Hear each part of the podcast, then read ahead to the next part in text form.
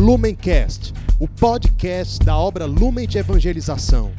Ser feliz fazendo o outro feliz. Acesse lumencerfeliz.com.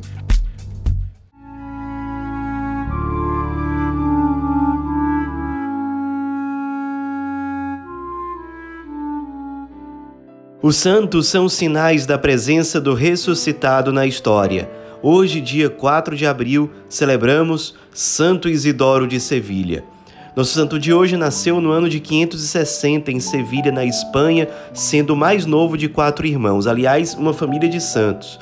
Os irmãos todos de Isidoro, assim como ele, foram canonizados. Eram eles Fulgêncio, Florentina e, o mais conhecido dos três, Leandro, que chegou a ser arcebispo de Sevilha. Com a morte dos pais de Isidoro, quando ele ainda era criança, quem na prática se tornou responsável pela sua formação, pela sua educação, foi o irmão Leandro. No início, Isidoro tinha muita dificuldade com os estudos. Ele não conseguia aprender de jeito nenhum e conta-se que certa vez ele chegou a fugir da escola, foi para o meio dos campos e lá ele encontrou um poço com uma pedra cheia de entradas, que eram espécie de sulcos muito profundos e também muito regulares. E aí tinha uma mulher ali perto do poço, ele perguntou para ela por que, que aquela pedra tinha aquelas marcas tão profundas e tão regulares. E aquela mulher disse: tudo isso era por causa da corda do poço, que passava sempre pela pedra, constantemente na mesma direção, se esfregando na pedra e deixando aquelas marcas. Então isso foi uma grande iluminação para Isidoro, porque ele descobriu que os frutos na vida de estudos viriam por meio da perseverança, da aplicação firme e perseverante, da disciplina. Assim como aquela corda permanentemente, de forma incansável, ia passando pela pedra e até deixar sua marca, se ele fosse fiel nos estudos, na sua missão de estudante, ele iria conseguir também frutos por meio da disciplina, por meio da perseverança incansável. E de fato foi isso que aconteceu. Ele voltou para a escola e acabou impressionando a todos, se tornando um dos melhores alunos, colocando a aplicação, a firmeza, a perseverança tudo isso a serviço dos seus estudos e se tornou, na verdade, um dos maiores intelectuais, se não o maior intelectual da Espanha naquela época. Nessa época, quem dominava boa parte da Espanha eram os visigodos, que eram bárbaros e eram arianos, ou seja, eram hereges que acreditavam que Jesus era apenas homem, não era Deus. O rei dos visigodos nessa época se chamava Leovigildo. Ele acabou morrendo e assumiu o trono o filho dele, que se chamava Recaredo. Acontece que Recaredo, já como rei, acabou se convertendo ao catolicismo e aí abriu espaço para um grande florescimento da Igreja Católica naquele tempo. Foi uma época de grande difusão da evangelização na Espanha. Primeiro comandada por São Leandro, que era arcebispo de Sevilha, e depois comandada por Santo Isidoro. Santo Isidoro, como homem muito culto que era, considerado o homem mais culto do seu século, o maior doutor da igreja na Espanha durante aquele período, ele serviu a igreja por meio do ensino, dos escritos, ele foi um escritor muito fecundo. Inclusive, conta-se que o Papa da época, São Gregório Magno, quando teve acesso a alguns escritos de Santo Isidoro, chegou a se referir a ele da seguinte forma: Eis aqui outro profeta Daniel, eis quem vai superar Salomão. Isso se referindo à grande sabedoria que ele enxergava nos escritos de Isidoro.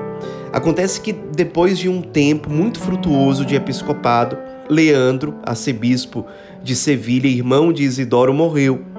Então, o clero local, junto com o povo, no ano de 601, acabou elegendo Isidoro como sucessor de Leandro, ou seja, como novo arcebispo de Sevilha. E Isidoro fez um trabalho belíssimo de continuidade aquilo que o irmão dele já estava fazendo, de organizar a evangelização na Espanha, de promover sínodos. Isidoro chegou a participar de concílios organizados pela igreja, junto com outros bispos, e sempre era uma figura muito importante nesses concílios por conta da sua sabedoria, do seu discernimento, da sua capacidade de governo dentro da igreja. Além disso, como nós dissemos, ele foi um escritor muito prolífico. O livro mais famoso dele se chamava Etimologias, que era um conjunto de 20 volumes praticamente, que reunia muita coisa da cultura antiga, da cultura grega, salvando essa cultura do esquecimento, o que seria a base depois que a igreja iria utilizar em termos de cultura, de filosofia, para a construção da sua própria teologia.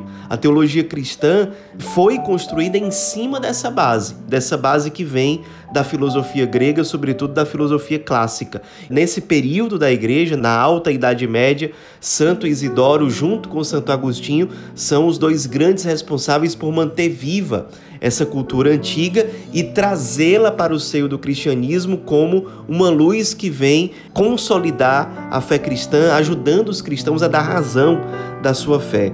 Além disso, Santo Isidoro escreveu vários comentários às Sagradas Escrituras, além de livros de história, de filosofia, de linguística, de direito canônico. Chegou a escrever inclusive uma regra de vida monástica que foi muito utilizada pelos mosteiros da Espanha naquele período. Enfim, foi um arcebispo que marcou a época, um homem muito culto e que também tinha uma grande sensibilidade para com os pobres. Conta-se que a casa dele, a residência episcopal, estava sempre cheia de mendigos, de pessoas pobres que tinham certeza de que seriam bem acolhidas pelo arcebispo na casa dele. Muitas vezes ele passava grandes períodos vivendo no convento, quando ele se dedicava mais intensamente à oração, à penitência e aos seus escritos. Era um homem de profunda vida espiritual, de profunda ascética, que ao todo passou 35 anos à frente do arcebispado da cidade de Sevilha. Faleceu no ano de 636, sendo venerado com toda razão como santo e como doutor da igreja. Nos inspiremos no nosso santo de hoje, Santo Isidoro na sua sabedoria. Vamos aprender com ele que essa sabedoria é fruto da ascese, do esforço humano e não simplesmente de dons que nós recebemos, mas que a sabedoria ela precisa ser buscada com todas as nossas forças. A sabedoria é caminho de salvação especialmente quando ela é colocada a serviço da igreja, a serviço da evangelização, a serviço da salvação das almas. Nos inspiremos para que nós também sejamos resposta. Santo Isidoro de Sevilha, rogai por nós.